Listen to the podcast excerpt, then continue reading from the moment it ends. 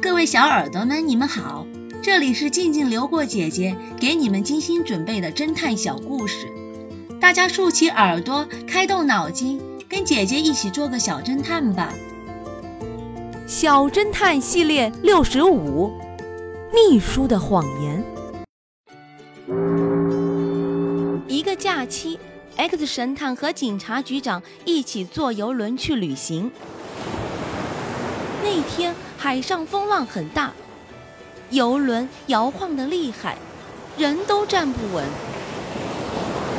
X 神探觉得有些头晕，他跌跌撞撞地说：“真是个糟糕的天气。”警察局长也摇头地说道：“哎，真是难受啊！”就在这个时候，一个船上的女服务生急匆匆地跑过来说：“不好了，X 神探！”船上有人被害了，X 神探和警察局长大吃一惊，连晕船也忘记了。他们跟着女服务生来到船上的一个仓房里，只见地上躺着一个女子，那是富翁马修的妻子丽丝太太，她的胸口中了一枪。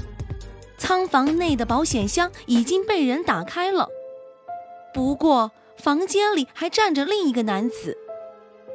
那名男子说道：“我是丽丝太太的私人秘书，我叫格里特。刚才我正在我的房间里写东西，突然听到枪声，我出来一看，仿佛看到有个黑影在过道上闪过。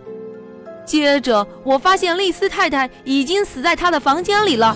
”X 神探看了秘书一眼，对他说道：“我们可以去你的房间看看吗？”格里特回答道：“当然可以。”X 神探跟着格里特来到了他的房间，只见写字台上放着一叠文件，旁边的记事栏里留下了一行行工整的字迹。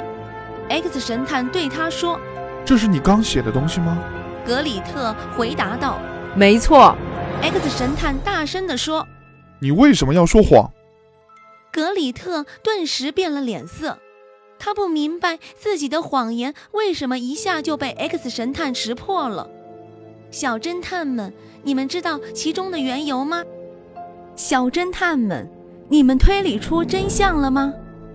把你们的想法留在评论区，与其他的小朋友一起来讨论吧。姐姐会在下一集末尾告诉你们真相哦。记得订阅小侦探，这样就不会迷路了。罪犯的破绽。这个故事的真相是，X 神探说的是 Johnny，Johnny 有两个妹妹。警察局长只对 Johnny 说：“你的妹妹遭人袭击”，并未提及是哪个妹妹。